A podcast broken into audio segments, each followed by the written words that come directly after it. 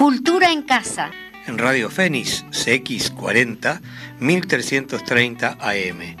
Un programa de cultura en un ámbito bien coloquial.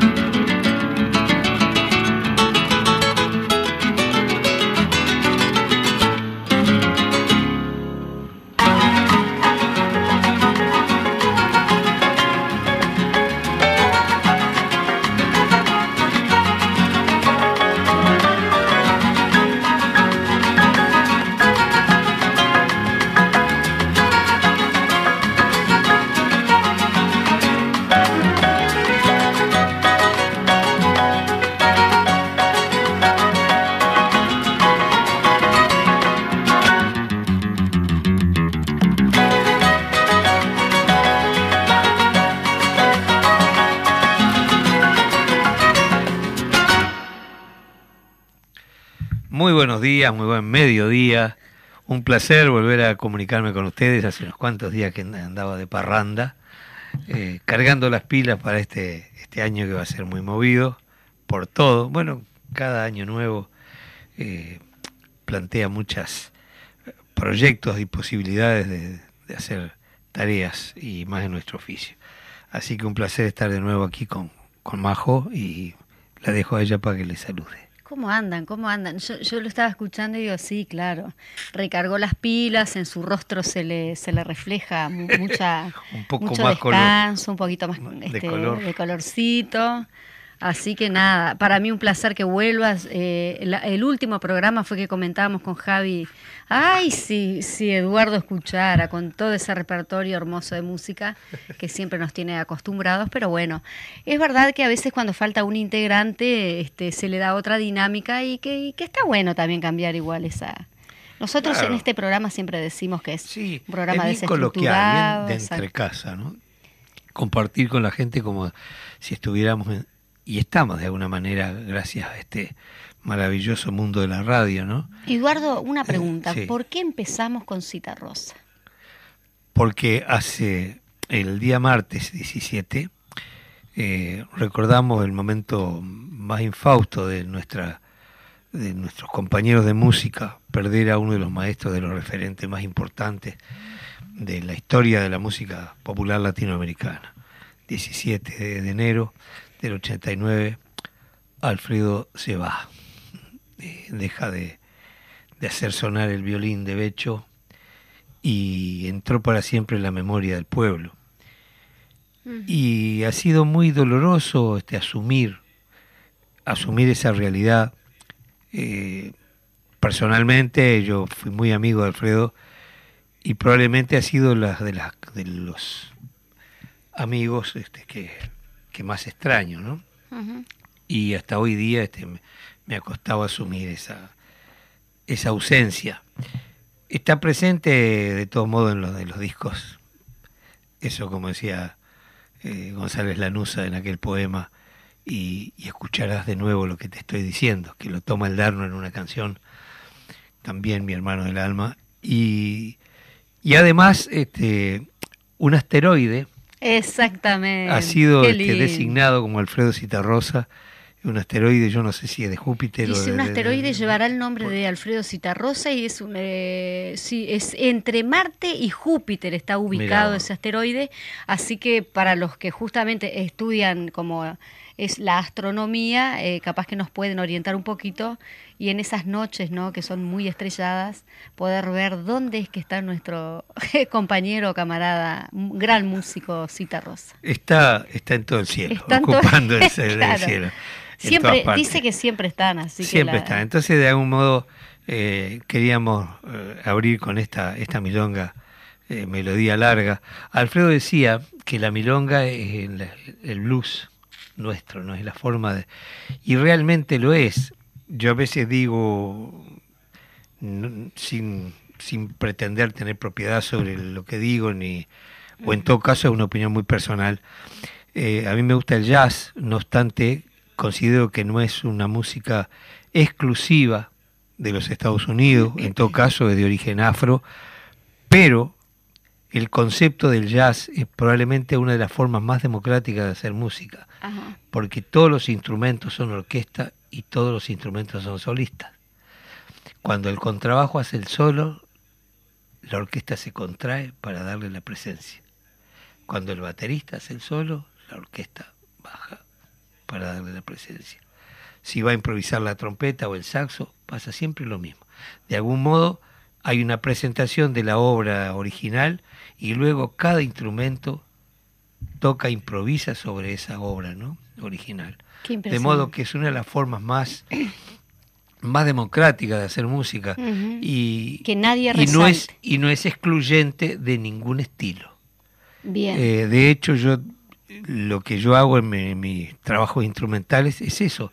Hago música a partir de músicas uruguayas o, música que yo compongo con ese concepto de que cada instrumento tenga su presencia eh, eh, gravitante en cada parte de la obra o en todo caso, si hago algunas versiones de canciones conocidas, hago lo mismo, presento la obra original con todo el respeto que merece, su melodía, su armonía, y después este, me paseo por, por, lo que me sugiere esa melodía. Es justamente el arte, ¿no? Y eso es, bueno, y eso es la improvisación. Eh, antes se consideraba que era como un elemento eh, eh, exclusivo del jazz, y no es.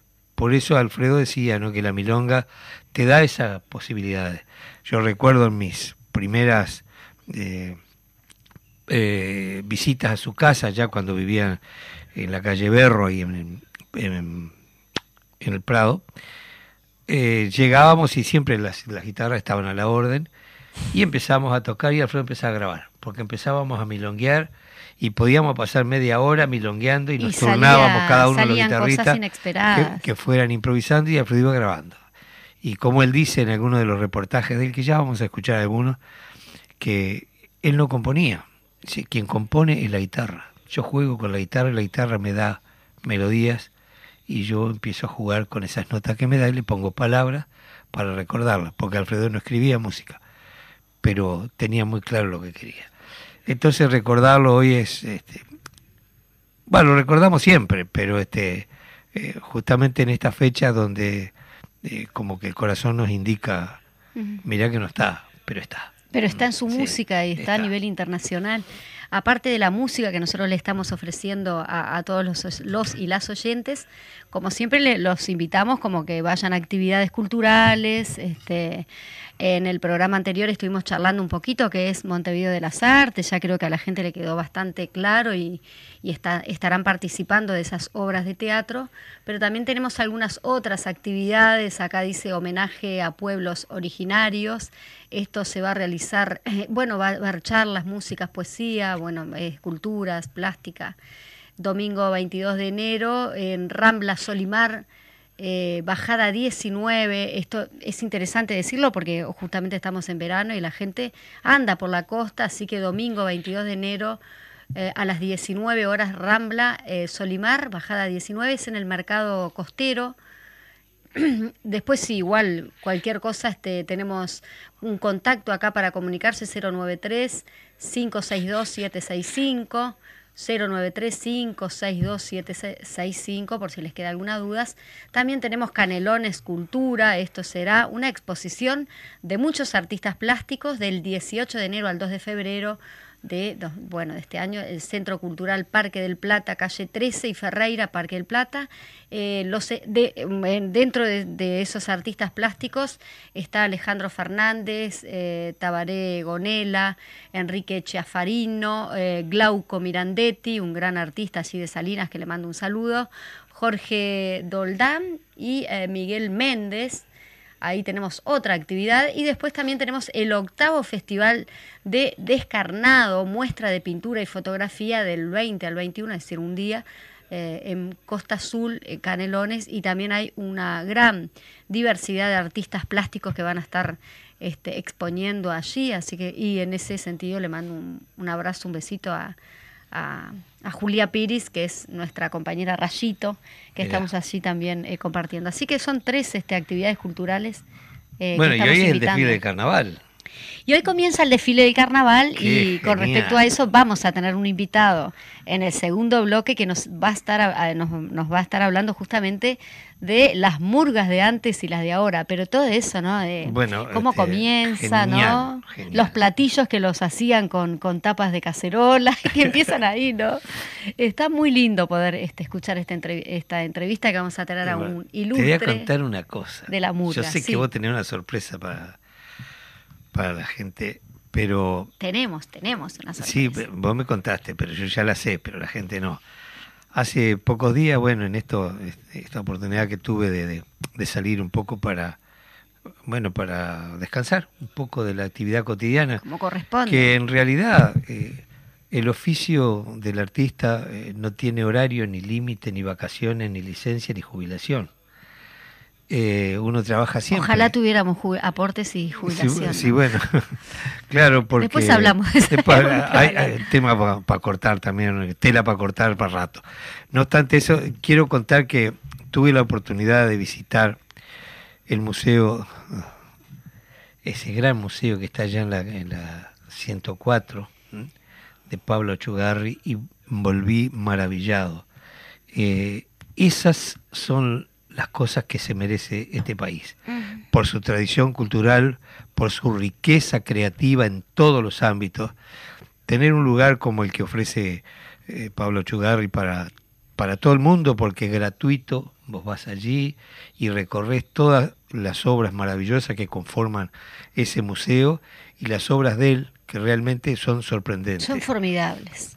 Eh, yo me siento este, maravillado de tener un, compatriota entre este, nosotros, y sobre todo que por lo menos en algo se haya reconocido, este, porque es un sacrificio muy grande para los artistas uruguayos lograr este, proyectarse. Y muchas veces, diría la inmensa mayoría de las veces, para poder desarrollar el oficio y tener un nivel de vida que le permita eh, resolver las cosas esenciales y desarrollar el oficio, muchas veces tiene que hacerlo fuera del país. La mayoría de los artistas del Uruguay que viven de... Que también lo hace él, pero no tiene por qué ir a vivir a otro país. Está radicado en Uruguay, pero también... este, ¿no? Pero ha sorprendido al mundo con su obra. la verdad que es maravilloso. Yo tengo todas las obras y además después la, eh, todos los invitados que tiene allí en el museo. Eh, hay, regularmente hay exposiciones, ahora había un artista argentino, eh, pero hay permanente exposición variada, cada tanto, ¿no?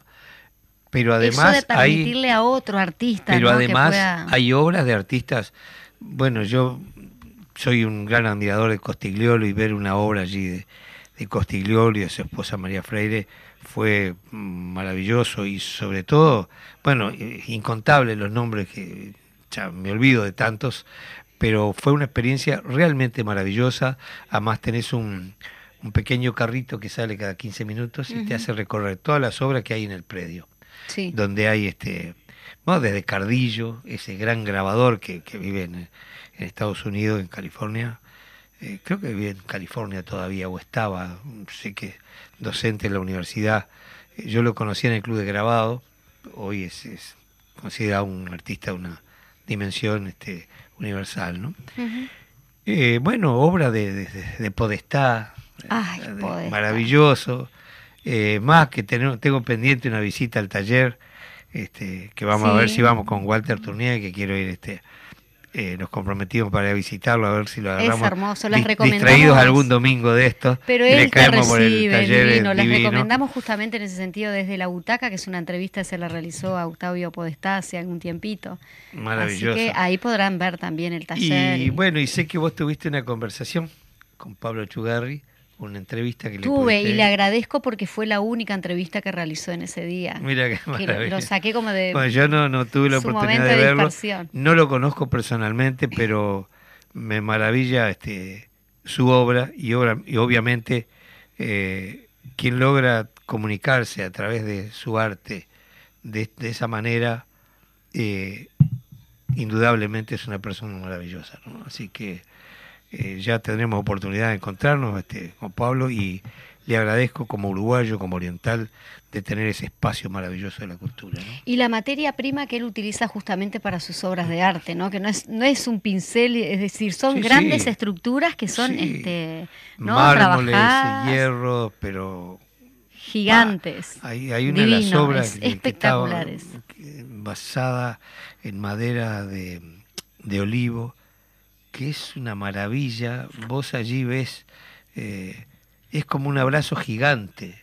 Es maravillosa esa obra de unas en grandes dimensiones, no sé, debe tener como más o menos dos metros de diámetro, más o menos, no es circular, pero y de alto más o menos lo mismo también, un poco más tal vez. Una maravilla ese en olivo, eh, parece un abrazo eh, de como te el abrazo más fraterno, ¿no? De todo un montón de, imágenes, eh, como insinuando como desnudas, por la calidad y la calidez de esa de ese material que es el olivo, ¿no? Maravilloso. Estamos encantados, ¿no saben ah, las, caras nuestras acá? Bueno, si nos pudieran ver, estamos fascinados. y fui con, con, mi hija más chica y con mi señora. Le mandamos y la saludos verdad a que lo disfrutamos maravillosamente. Bueno, si querés le compartimos un poquito al público. Fue una entrevista robadita ahí un ratito, pero queríamos compartir igual con ustedes la audiencia. Este, lo encantados que estamos acá también de haber podido este, cubrir allí. Eh, Javier, si te parece, la escuchamos. Bien, buenas noches Pablo. Estamos aquí para, Cultura en Casa, un programa que tenemos allí con, con Eduardo Larbanova en la X40 Radio Fénix. Sabemos que está el espectáculo todavía y agradecemos que nos hayas, este, que, hayas tenido justamente esta amabilidad de poder estar con nosotros. Acabamos de ver un documental en el cual hacen como un recuento ¿no? de esas obras, cómo, cómo viajás, ¿no? Estás tanto en, Uruguay como en otros países. Un poquito explicabas lo que es este, como un cordón umbilical. Me, gustó empezar este, por ahí, si te parece. Sí, ese, ese documental eh, está realizado por Luis Aras y, el famoso Alejandro Berger, eh, que, eh, y a su vez producido por Lucas Vivo. Es un documental que, que trata un poco sobre mi vida y justamente se está prácticamente inaugurando hoy ese documental. Se había hecho algo en Montevideo, pero esta es la segunda presentación. Y bueno, a su vez tenemos un concierto de Luciano Superville. Y hoy inauguramos la Capilla del Sol del artista Roberto Vivo. Entonces son varias actividades, a su vez eh, acabamos de inaugurar ya tres exposiciones que son el, artista americano Emil Lucas y tenemos también a Julio Lepar y a Guillermo Cuitca, grandes exponentes de la, del arte internacional. Y estamos justamente cumpliendo ya un año, un año de vida. Inauguramos el 8, el 8 de enero del año pasado y bueno, estamos este, cumpliendo justamente en este periodo este primer año de, actividades. Eh, en el MACA, ¿qué, ¿qué, esculturas, o mejor dicho, qué obras están ahora exponiéndose? ¿Son permanentes? Eh, ¿Los artistas pueden venir, exponer, después sacan o quedan las, las eh, obras allí? No, son obras, por ejemplo, ahora se, hay una, una sala eh, que, digamos, expone las parte de la colección permanente del MACA. Ah. Entonces, estas obras son permanentes y también hay obras que van cambiando porque se están rotando para dar posibilidades a otras obras de, ser expuestas. Entonces eh, es todo muy dinámico, o sea que eh, todos los amigos que han ya estado en el MACA pueden volver para ver justamente exposiciones diferentes. Todo, toda la idea es que sea un lugar muy inclusivo, es abierto, es libre, con, con entrada gratuita y tenemos la posibilidad de, de, ver este gran parque de esculturas que son 40 hectáreas y que las familias realmente lo disfrutan mucho. Vienen con mascotas, vienen con toda la familia, con los niños, los abuelos. En fin, es algo, algo que realmente es muy emocionante ver eh, las familias disfrutando de toda esta actividad. Elegiste un material bastante complejo en cuanto a la estructura, ¿no? Es un material que inclusive eh, lo pudimos ver en el documental, que trabajas como en, este, en andamios y bueno, son de grandes estructuras. Eh, ¿Qué se siente cuando, cuando surge justamente eso desde el polvo, ¿no? Que lo veíamos, ese trabajo como que estás casi tapado en polvo blanco, después se descubre la obra después de mucho tiempo. Eh, ¿Cuánto tiempo más o menos te llevan las obras? Bueno, yo digo que me, llevan 68 años y algunas semanas o algunos meses, depende la complejidad de la obra. Pero es el fruto justamente de una vida, una vida dedicada al arte, en este caso mm, a la escultura y sobre todo la escultura en mármol y también la escultura en bronce, son los dos, también en madera, son los, los tres materiales que realmente están muy presentes dentro de, de mi vida. Eh, ¿a, quién, ¿A quién debes todo esto que, haces?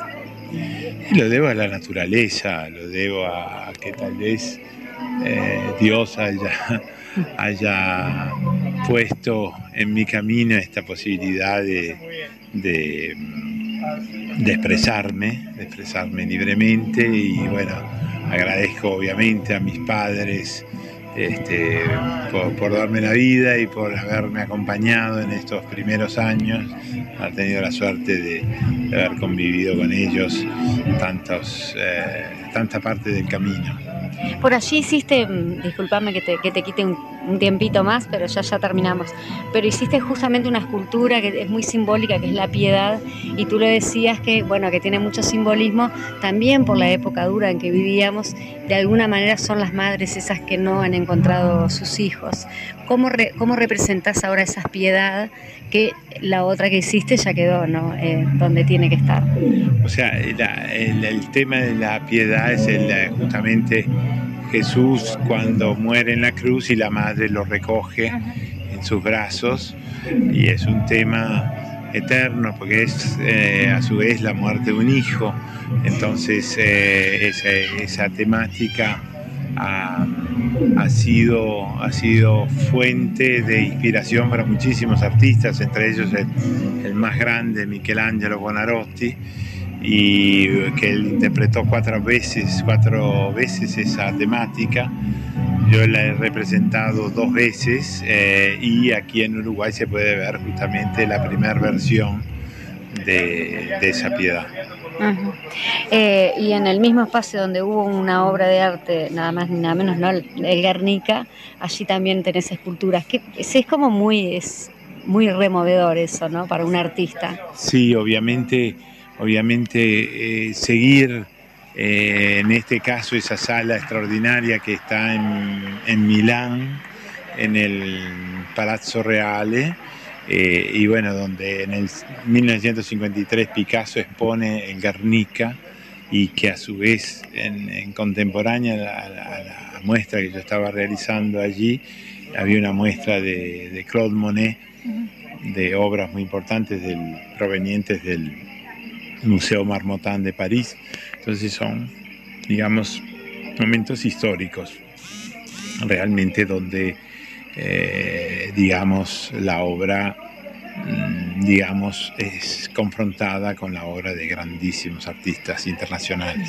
¿Tenés alguna obra que estés haciendo? Sí, yo siempre estoy haciendo obras, siempre estoy haciendo porque es parte de mi vida cotidiana y las obras, eh, yo digo que cuando yo termino una obra es ya el principio de la próxima. Entonces creo en la continuidad y, bueno, la, suerte es de tener todavía entusiasmo para seguir trabajando y también de tener la capacidad física y psíquica como para poder seguir el camino. Bien, este, eh, pudimos apreciar las obras de artes, las obras que tenés justamente ahí al principio. Muchísimas gracias por ofrecernos a nosotros la vista nuestra, esa hermosura, este, tan, tan bien terminada, ¿no? Esa, eh, todas, ¿no? Bueno, sí, sí, hay mucha, eh, digamos, mucho amor en el trabajo y por lo tanto después se empieza a ver en, los resultados. Bueno, muchas gracias por estar con Cultura en Casa. Bueno, gracias a ti y gracias a toda la audiencia.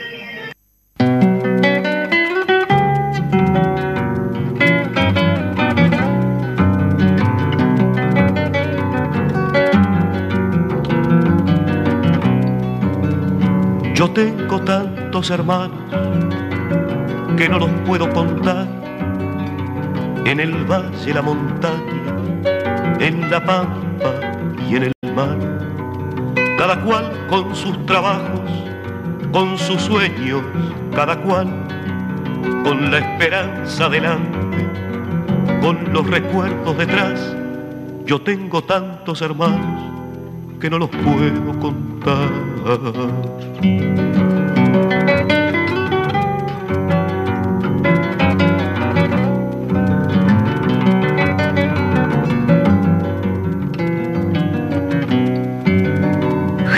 de mano caliente, por eso de la amistad, con un lloro para llorar, con un rezo para rezar, con un horizonte abierto que siempre está más allá y esa fuerza para buscar con tesón y voluntad. Cuando parece más cerca es cuando se aleja más. Yo tengo tantos hermanos que no los puedo contar.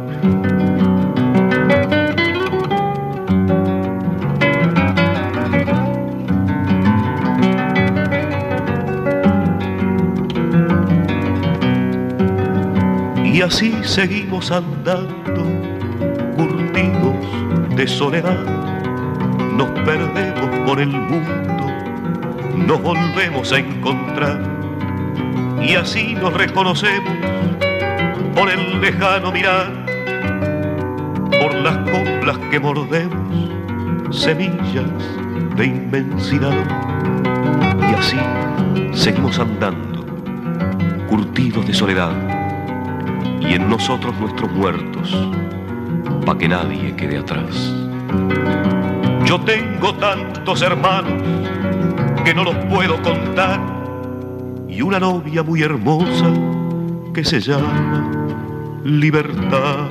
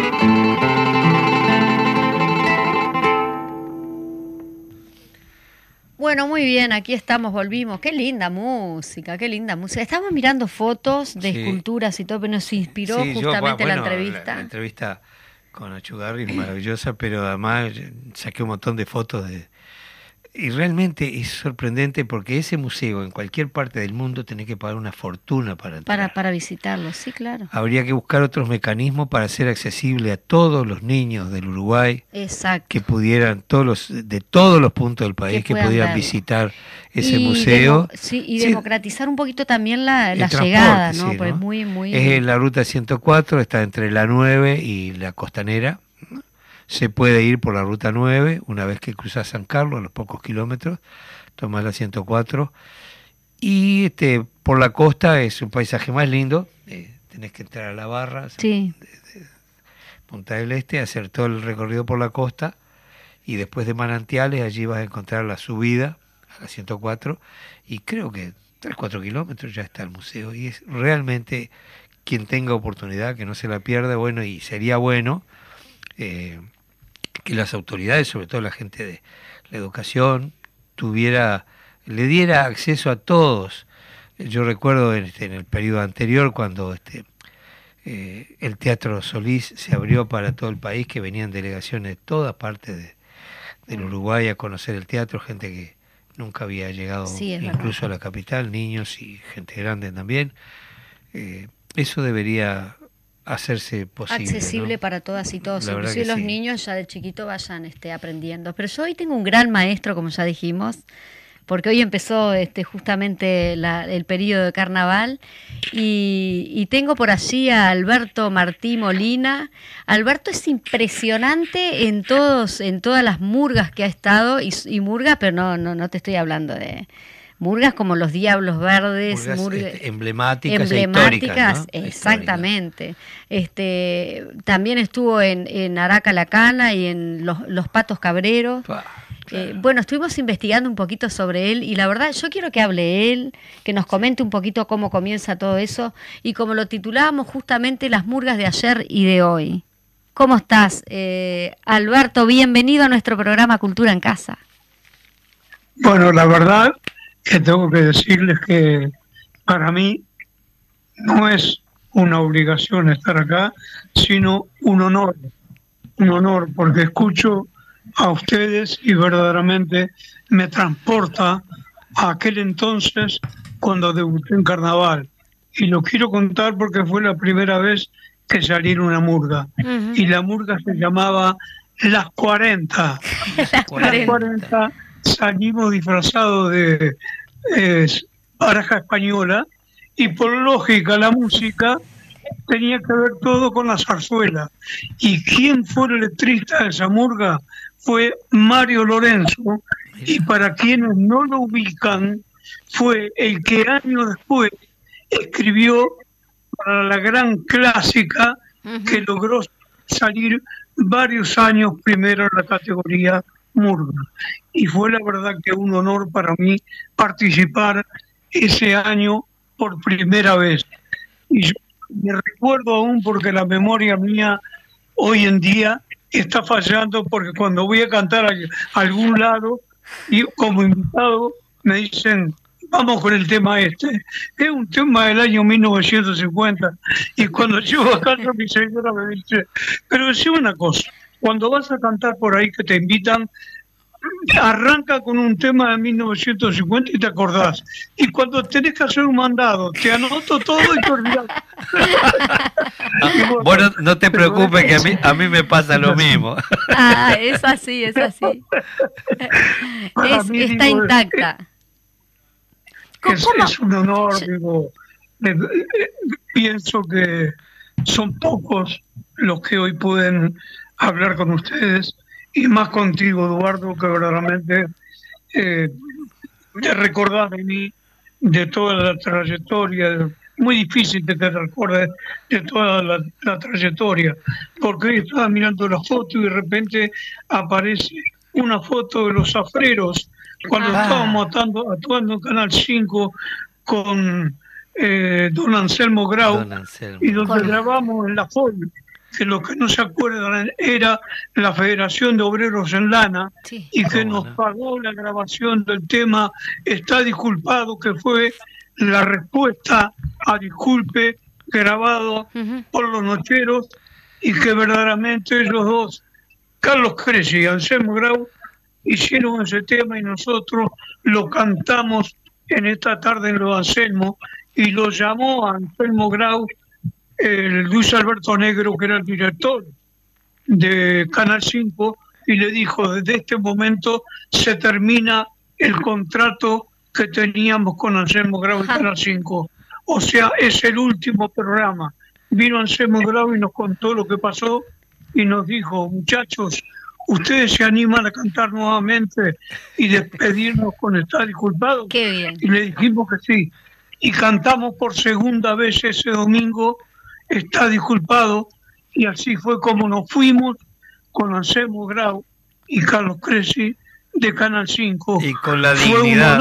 para con la dignidad. Con la dignidad de un artista. Con la este dignidad. cantando nuevamente ese tema.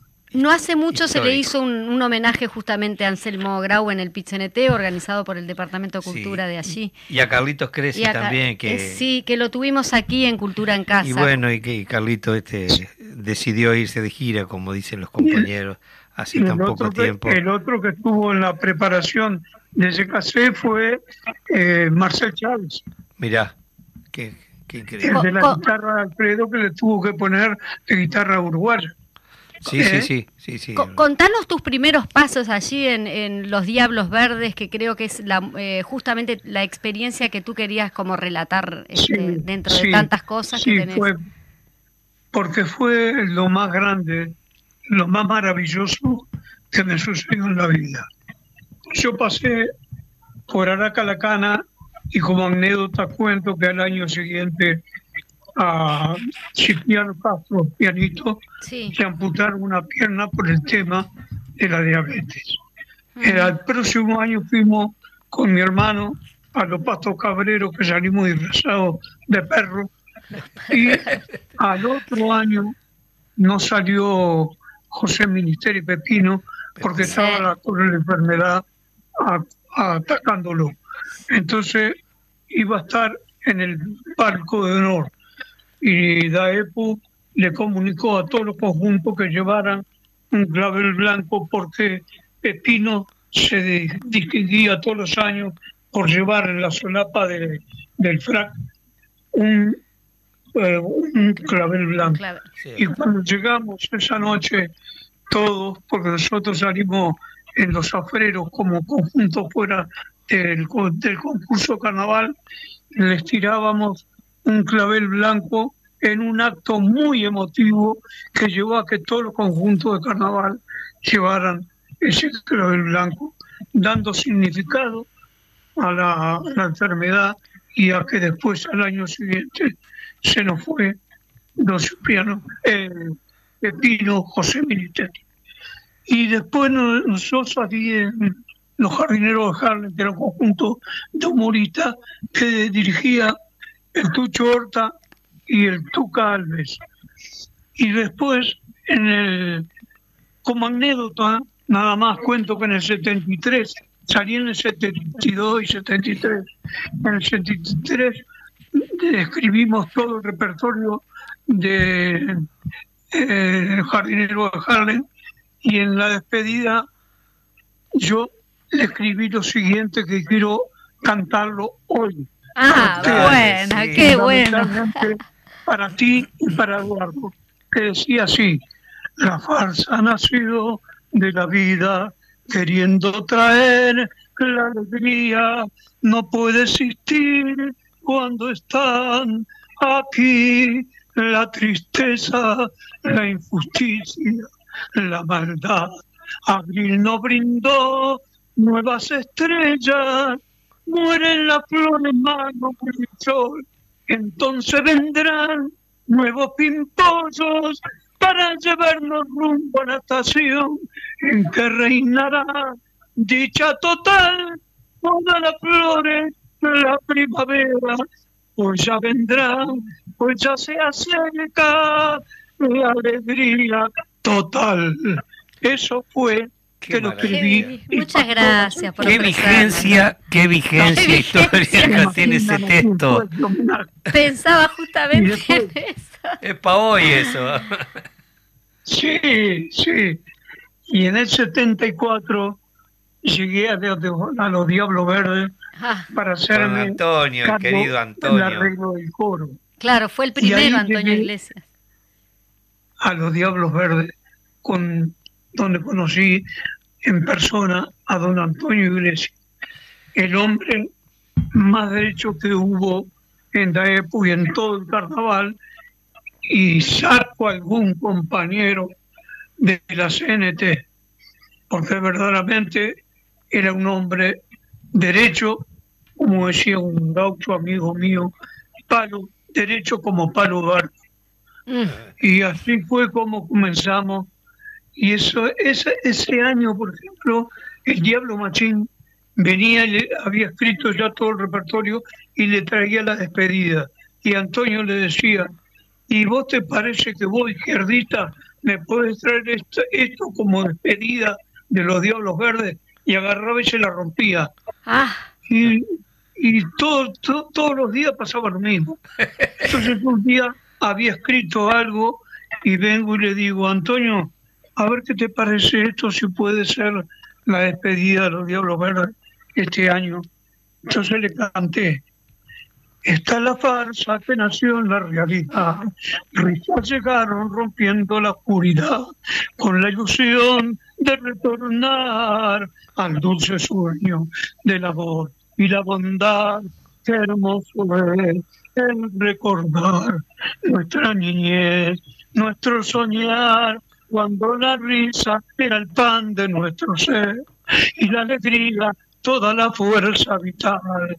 Y hoy al mirar en derredor nos preguntamos cuándo triunfará el amor, ansia de lograr para este niño todo un mundo de bondad, darle la esperanza de un mañana sin rencor, que él mismo construirá. Hombre, tú que puedes niño la alegría de vivir, recuerda que también tú fuiste niño no lo dejen mendigar y sin lugar escucharán, escucharán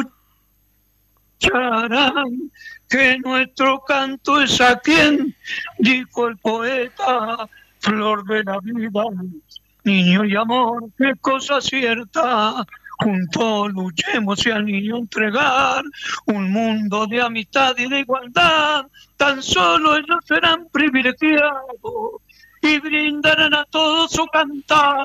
Las flores antes se inclinarán, las aves le entregarán su trinar, irán hacia ese mundo del mañana, llevando la paloma de la paz.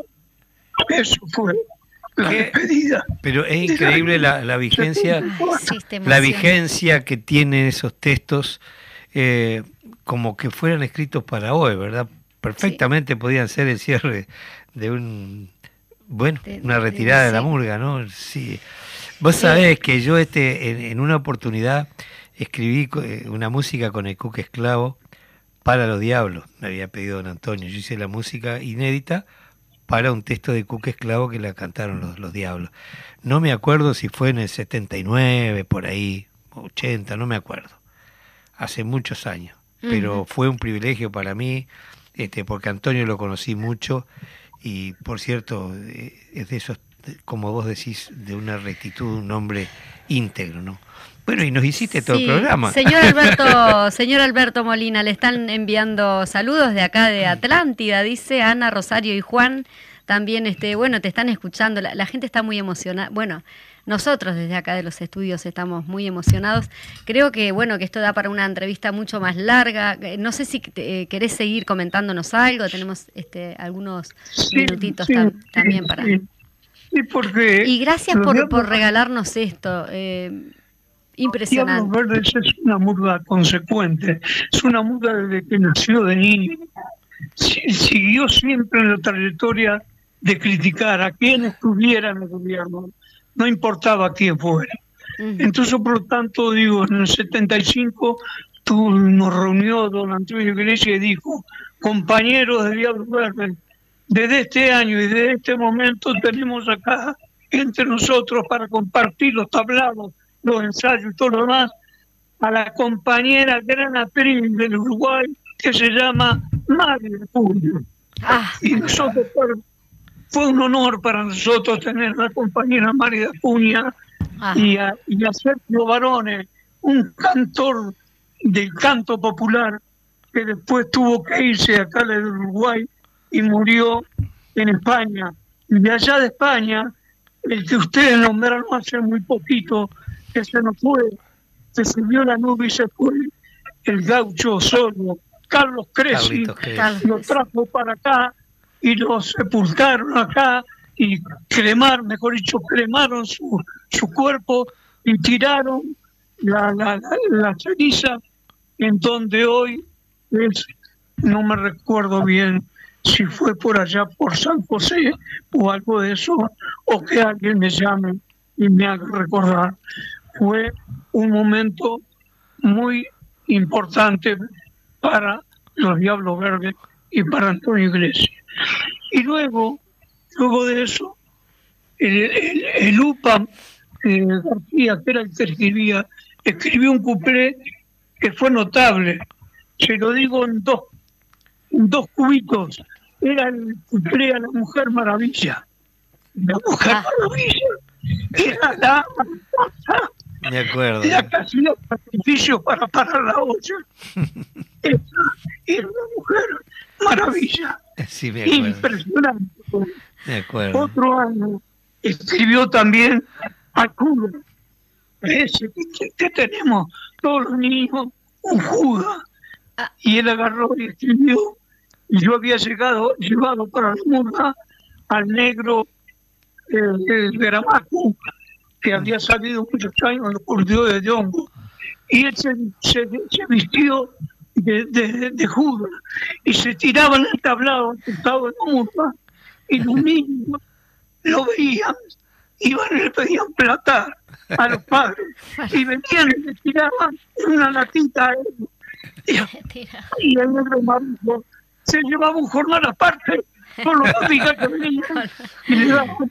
Con las propinas. Impresionante.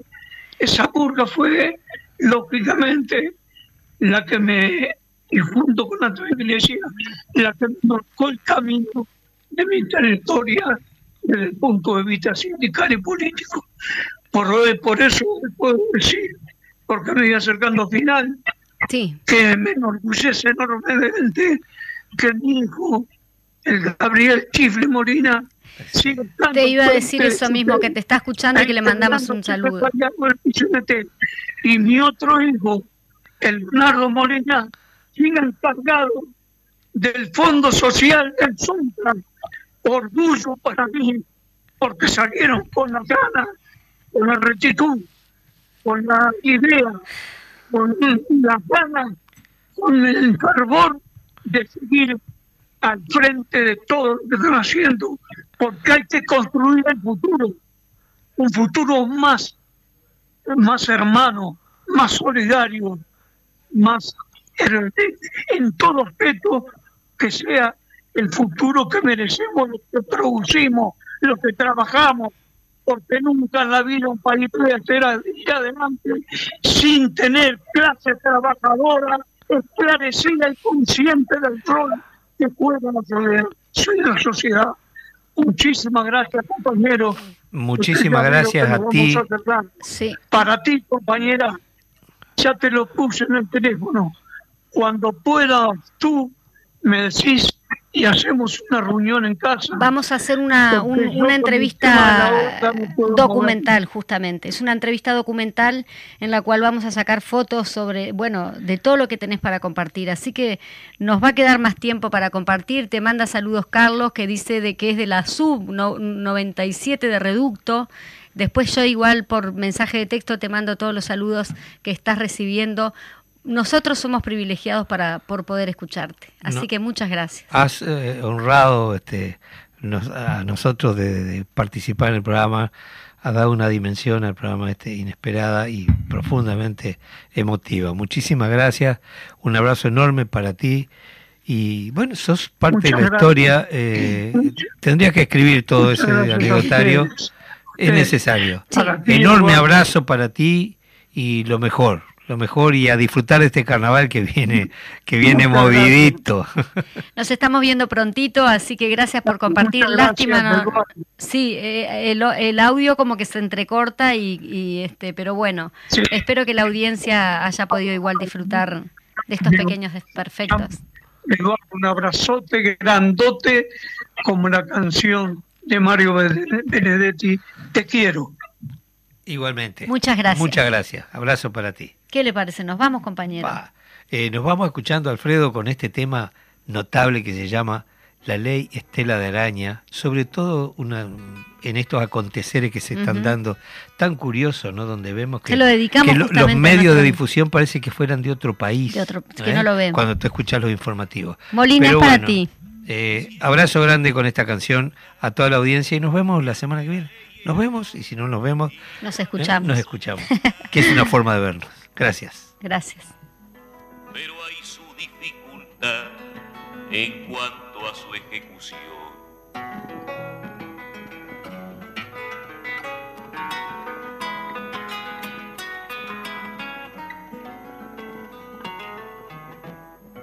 Roba un gaucho una espuela o quito algún mancarrón, lo prenden, me lo enchalecan y de malo y salteador lo tratan y hasta el presidio lo mandan con calzador.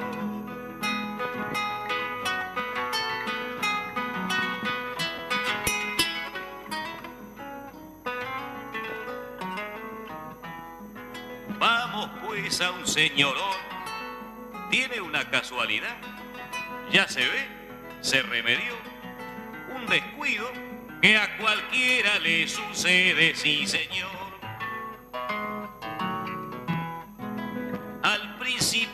Mucha bulla, embargo causa prisión, van y vienen, van y vienen, secreto, admiración, que declara que es mentira, que eres un hombre de honor. Y la boca no se sabe. El Estado la perdió, el preso sale a la calle y se acabó la función. Cultura en casa, todos los jueves de 12 a 12.30.